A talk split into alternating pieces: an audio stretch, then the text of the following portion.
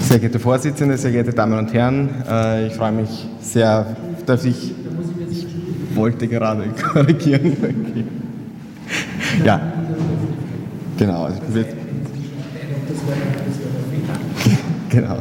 Ja, also ich bin mittlerweile eben an der zweiten medizinischen Abteilung der Rudolf Stiftung äh, und freue mich Ihnen heute über die, äh, den aktuellen Stand der medikamentösen Therapie der KHK berichten zu dürfen. Das Ziel dieser Therapie ist äh, einerseits die Verbesserung der Prognose, also das Verhindern äh, von Herzinfarkt und Tod. Äh, als Ansatzpunkte zählen hier die Koronarthrombose und die äh, Herzinsuffizienz, also als Verschlechterung der Linksventrikelfunktion. Das zweite große Ziel ist die Symptomlinderung, also die Behandlung von Angina pectoris und Angina äquivalenten. Als drei große Säulen dazu stehen einerseits die äh, Lifestyle Modification, also die äh, Nikotinkarenz, das, die körperliche Betätigung, die mediterrane Diät, äh, dann natürlich die große Gruppe der medikamentösen Therapie und die Revaskularisation, sei es jetzt die katheterinterventionelle oder die chirurgische, über die ja beide noch im Laufe des Abends gesprochen wird.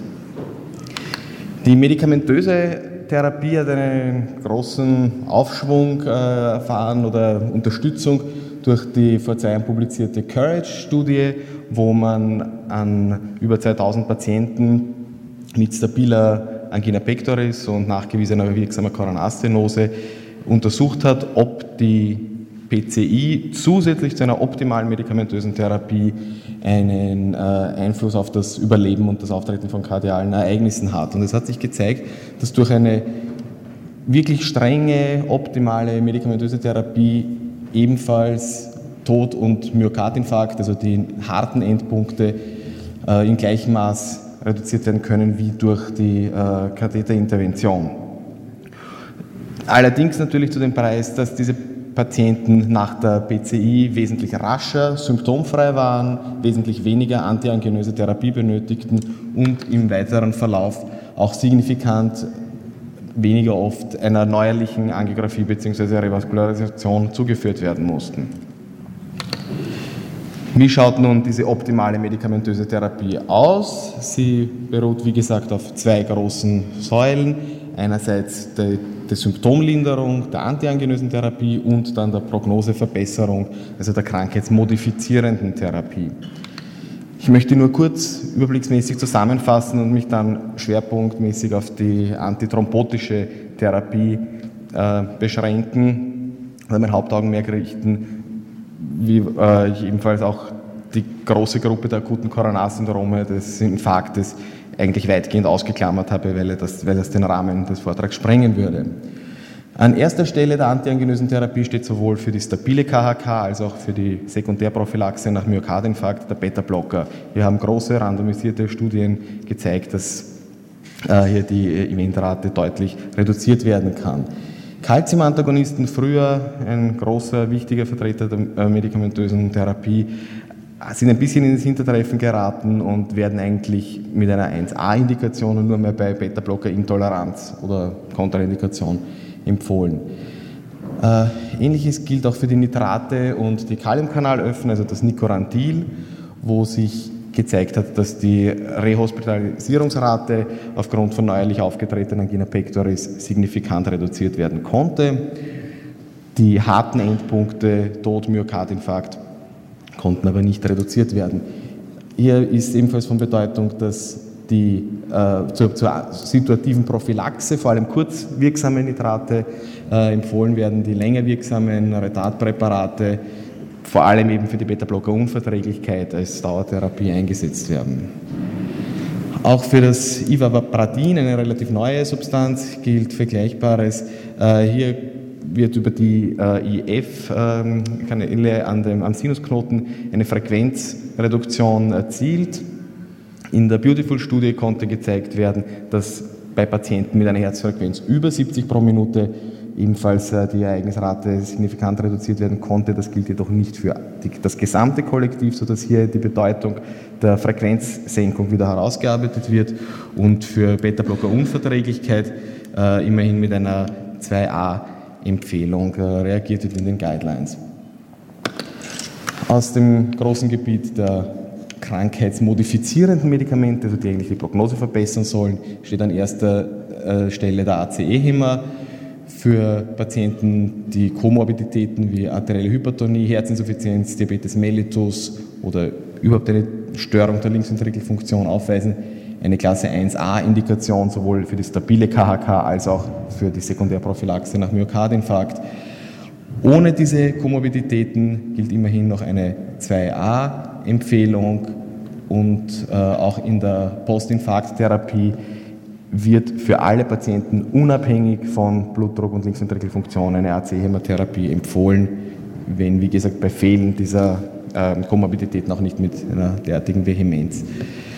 AT2-Blocker gelten ebenfalls für die Sekundärprophylaxe nach Infarkt als empfehlenswert, wenn auch hier die großen Studien noch fehlen. Also es gibt hier ähm, die äh, Ergebnisse der Wahlheftstudie des Wahlhefsatan, ähm, insbesondere hier zu einer besseren Verträglichkeit für das kontrollierte ACE-Hämmer.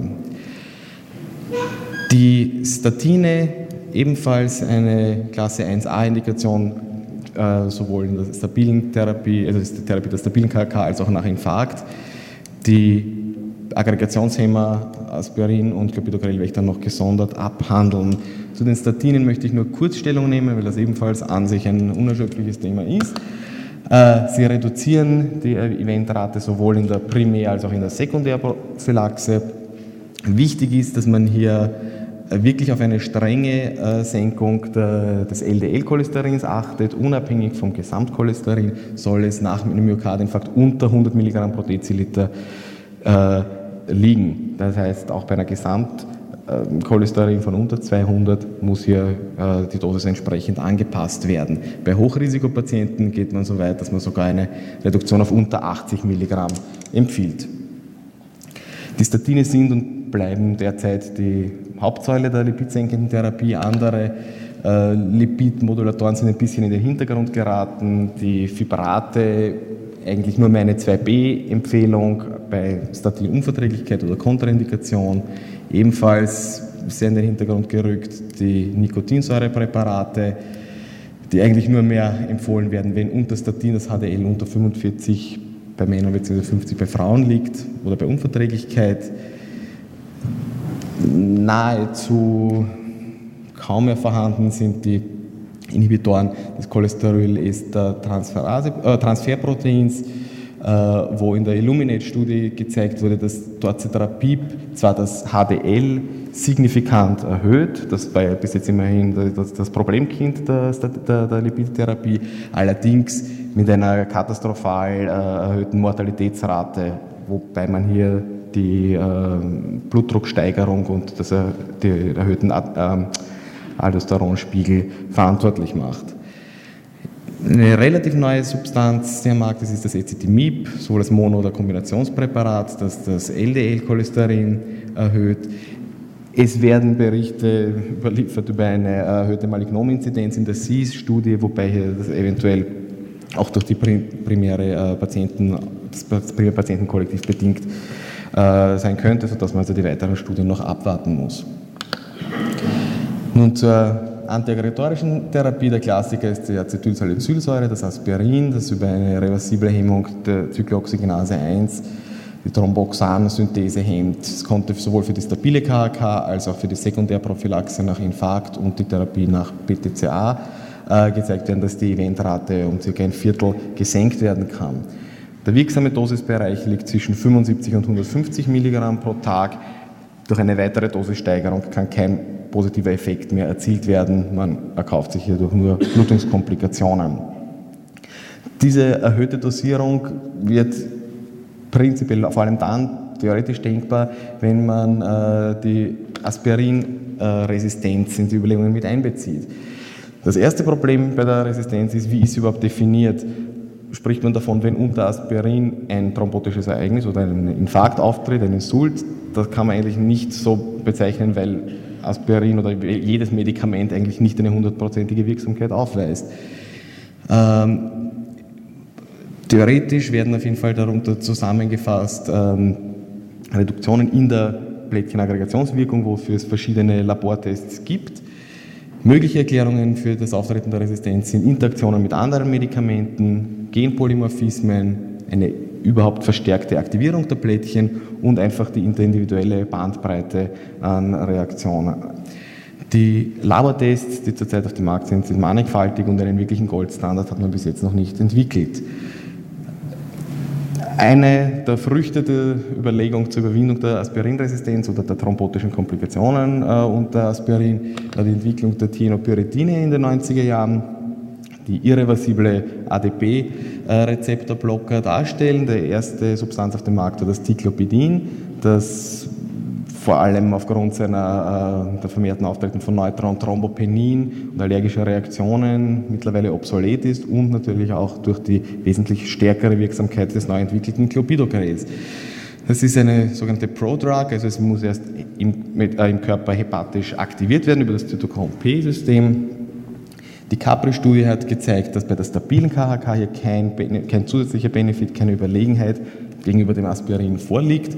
Allerdings wird es noch immer als Alternative zur Dauertherapie bei Aspirinunverträglichkeit empfohlen. Nach Stent- und Myokardinfarkt ist es mittlerweile eine Standardtherapie in Kombination mit ähm, Aspirin, wenn auch zum Preis von einer etwas erhöhten Blutungsrate.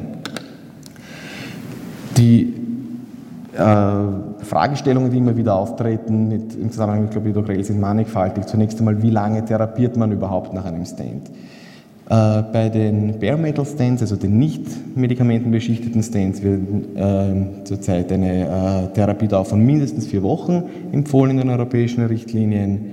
Nach einem Drug-Eluting Stent wird angestrebt eine Therapiedauer von zwölf Monaten, wobei die amerikanischen Guidelines hier noch ein bisschen zwischen den unterschiedlichen Stent-Typen differenzieren, aber letztendlich auch eine Therapiedauer von zwölf Monaten äh, bei Fällen eines hohen Blutungsrisikos empfehlen. Daraus ergibt sich immer wieder die in der Praxis häufig gestellte Frage, was mache ich mit einem Patienten, der einen Stent bekommen hat, noch unter Clopidogrel steht und jetzt operiert werden soll. Die Antwort ist, es gibt keine klare Richtlinie diesbezüglich, es ist immer eine individuelle Entscheidung. Wie groß ist das Risikogebiet äh, des, betreffenden Koronargefäßes? Wie lange liegt die Stentimplantation zurück?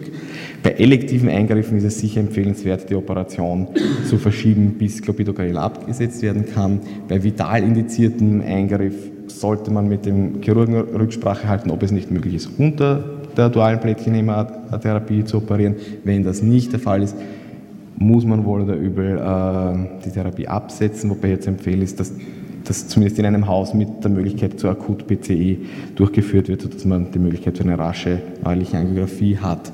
Der häufig äh, eingeforderte Ersatz durch niedermolekulares Heparin ist sinnlos, weil hier ein völlig anderer therapeutischer Ansatz besteht. Es gibt erste Überlegungen, hier überbrückend mit Tirofiban, also einem kurzwirksamen Glykoprotein 2b3a-Rezeptorantagonisten, ähm, die Clopidogrel-Therapie zu ersetzen. Die Therapiedauer nach Infarkt ist ebenfalls ein Thema. In der Cure-Studie hat sich gezeigt, dass der äh, Effekt, der positive Effekt von Clopidogrel relativ rasch erzielt wird und dann im Laufe des Follow-ups erhalten bleibt, sodass in den aktuellen äh, NSTEMI-Richtlinien äh, eine Therapieempfehlung von, über, äh, von Clopidogrel für zwölf Monate äh, ausgesprochen wird, unabhängig davon, welche Therapie der Patient erhalten hat. Stent oder Lyse oder gar keine. Äh, die Kürstudie, das habe ich vergessen zu sagen, wurde eben an NSTEMI-Patienten durchgeführt. Für den ST-Hebungsinfarkt gibt es hier keine so gut belegten Daten, sodass man die Daten vom N-STEMI von der Kürstudie einfach übertragen hat auf den STEMI, daher nur eine 2a-Indikation, aber zusammenfassend nach jedem Infarkt bekommt der Patient, soll der Patient ein Jahr ähm, Clopidogrel bekommen. Immer wieder werden Berichte äh, bekannt über Interaktionen mit anderen Medikamenten, vor allem aufgrund des, äh, des Metabolismus über den Zytochrom P. Äh, vor circa sechs Jahren wurde berichtet, dass ex vivo ähm, die Plättchenaggregation unter Clopidogrel im Zusammenhang in Zusammen einer Therapie mit Statinen, die ebenfalls über das Zytochrom-P-System äh, metabolisiert werden, vermindert ist. Das betrifft insbesondere das Atorvastatin, Lovastatin und Simvastatin, sodass man natürlich sehr besorgt war, was das für eine klinische Relevanz hat. Und hier konnte die Charisma-Studie äh, an über 10.000 Patienten zeigen, dass in den Gruppen, dass in den Patienten die Statine, die über das Zytochrom metabolisiert wurden, im Vergleich mit den nicht über das Zytochrom-System äh, äh, metabolisierten Statinen kein Unterschied in der Eventrate in einem doch relativ langen Follow-up aufgetreten ist, sodass man sagen kann, klinisch relevant ist diese Interaktion, die im Labor berichtet wurde, sicher nicht. Die neue, neue aufgetretenen Wolken am Horizont betreffen jetzt die äh, Protonenpumpenhämmer.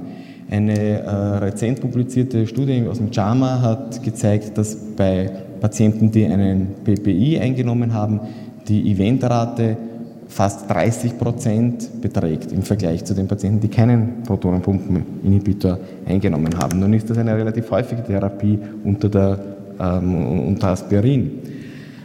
Eine weitere Studie hat gezeigt, dass das allerdings kein Klasseneffekt ist, sondern dass lediglich Omeprazol diese Plättchenaggregation signifikant vermindern soll. Andere PPIs wiederum nicht. Wie sehr das wirklich äh, auch weitere Untersuchungen, weiteren Untersuchungen standhält, ist noch unklar und muss weiter untersucht werden. Sodass man sagen muss, PPI-Interaktion nicht mit allen, vermutlich nur mit Omeprazol, aber zurzeit wissen wir es noch nicht.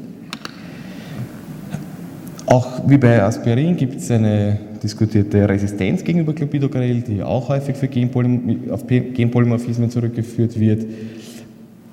Diese Studie hat an äh, dem Allel Stern 2 des Zytochrom B2C19 gezeigt, dass diese Patienten nach Myokard- und Stent-Implantation eine deutlich erhöhte, also fast vierfach erhöhte äh, Rate an kardialen Ereignissen äh, erlitten haben, die vor allem auf die Stent-Thrombose zurückzuführen ist. Es gibt, wie schon erwähnt, eine Latte an Labortests, die unterschiedliche Parameter analysieren. Wiederum hier die Frage, wie relevant ist diese äh, Clopidogrel-Resistenz klinisch? Sie, dazu gibt es eine Studie, die im Rahmen einer randomisierten, eine Subgruppenanalyse im Rahmen einer äh, randomisierten Studie Clopidogrel versus Placebo diese ganzen Tests angewendet hat und es sich gezeigt hat, dass kein einziger dieser vier Tests die Patienten identifizieren konnte, die Clopidogrel überhaupt eingenommen haben. Sodass man sich natürlich fragen muss, was macht man jetzt mit der Diagnose Clopidogrel-Resistenz? Ist die klinisch relevant? Vermutlich ja, aber wir wissen eigentlich jetzt überhaupt nicht, wann man von einer Clopidogrel-Resistenz spricht. Es gibt viele Tests, aber keinen Goldstandard. Offenbar sind die auch nicht wirklich äh, jetzt repräsentativ. Weitere randomisierte Daten können hier eventuell Klarheit noch schaffen, sind aber ausständig. Aufgrund dieser noch unklaren Situation werden laufend neue Medikamente entwickelt. Als eines der wichtigen äh, neuen Thiionopyridine ist das Prasucaril zu nennen, ebenfalls ein irreversibler ADP-Rezeptorblocker, der in vitro zehnmal stärker äh, wirkt als das Clopidogrel selber. Eben auch in vivo konnte die Plättchenaggregation stärker gehemmt werden wie das Clopidogrel ist es allerdings ein Prodrug, muss über das Zytochrom-P-System aktiviert werden. Daher ebenfalls hier die Problematik der Interaktionen.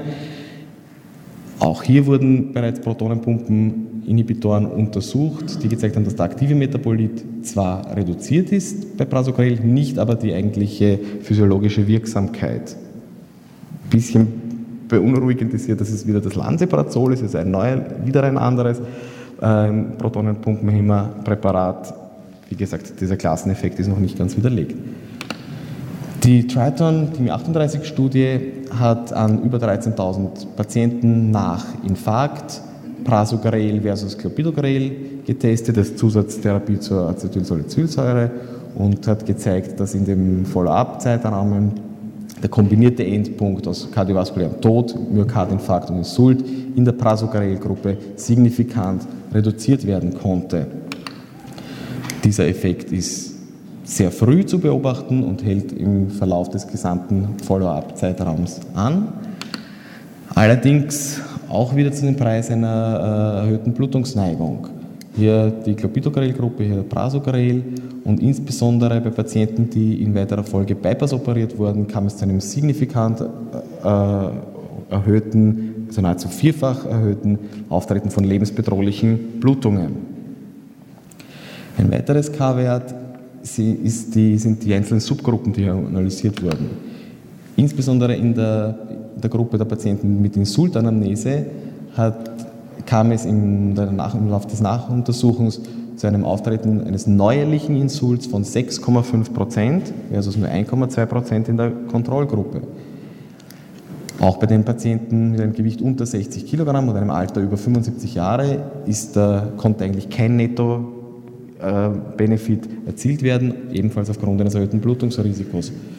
Die FDA hat dennoch festgestellt oder der Meinung, dass diese Reduktion von 24 Ereignissen zum Preis von 10 Blutungen verschiedenen Schweregrads ausreicht, um einen Netto-Nutzen zu identifizieren und hat Prasugrel einstimmig zur Behandlung von akuten Koronarsyndrom zugelassen, mit der Einschränkung, dass Patienten äh, mit äh, Insultanamnese ausgeschlossen sind.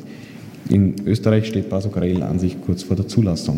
Ein weiteres Tenopyridin mit an sich sehr attraktiven Wirkmechanismus oder Charakteristika ist Cangrelor. Es kann intravenös verabreicht werden, ist ein reversibler Rezeptorblocker im Gegensatz zur irreversiblen Blockade von Clopidogrel und Prasugrel mit einer sehr kurzen Halbwertszeit. Also nach weniger als 60 Minuten ist die Plättchenwirkung bereits wiederhergestellt. Es ist die aktive Substanz selber, muss also nicht metabolisiert werden, ist unabhängig von Nieren- und Leberfunktion und vom Zytochrom P450-System.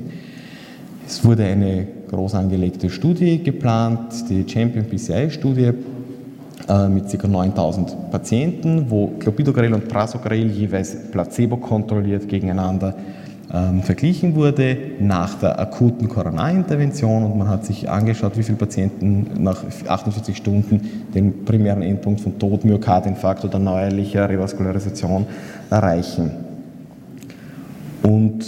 Kurz vor Beendigung der Studie am 13. Mai wurde äh, dieses Projekt abgebrochen bei 98 Prozent der geplanten Patienten, weil sich gezeigt hat, dass Prasugrel einfach keinen äh, Effekt im Vergleich zu Clopidogrel hat. Es wurde betont, dass das nicht aufgrund von, einer, von, von, von, der Unsicherheit des Medikaments ist. Also es kam nicht zu vermehrten Auftreten von Blutungen im Vergleich zu Clopidogrel, wenn auch gegenüber Placebo, was für Clopidogrel ebenfalls gilt, sondern es war einfach das Fehlen dieser Wirksamkeit. Ähm, das ist jetzt ganz rezent. Was hier das genau bedeutet, muss abgewartet werden. Es gibt noch keine Analyse. Das Einzige, was man im Internet zur weiteren Bedeutung diesbezüglich findet, ist, dass die Aktien der Firma um 40 Prozent gefallen sind. Äh, unter diesem, dieser Erkenntnis werden natürlich viele neue Substanzen entwickelt. Cangrelor versucht jetzt, äh, sich als zur Überbrückung äh, nach Stand vor Operationen einzubringen. Thromboxanrezeptorantagonisten entwickelt, Antagonisten gegen verschiedene andere Faktoren des Aggregationssystems. In Summe bleiben aber noch viele Fragen offen, was die Thienopyridine betrifft. Zusammenfassend kann man sagen, wichtig ist, dass sie für ein Jahr nach jedem Infarkt eigentlich gegeben werden sollen, sowie nach Implantation. Eine Drug-Eluting Stents. Die Interaktion mit Protonenpumpenhämmern ist nach wie vor ungeklärt und muss weiter untersucht werden. Die Clopidogrel-Resistenz ist noch nicht definiert und fordert ebenfalls eine prospektive Analyse. Die Rolle von Prasugrel bei Hochrisikopatienten muss ebenfalls abgeklärt werden. Und klinisch relevant ist eigentlich vor allem, wie kann der behandelnde Arzt identifizieren, welche Patienten bei dieser nun doch verstärkten Aggregationshemmung mit einem erhöhten Blutungsrisiko behaftet sind. Diesbezüglich sind große randomisierte prospektive Studien notwendig, die uns hoffentlich in, auf all diese Fragen Antwort verschaffen. Vielen Dank für Ihre Aufmerksamkeit.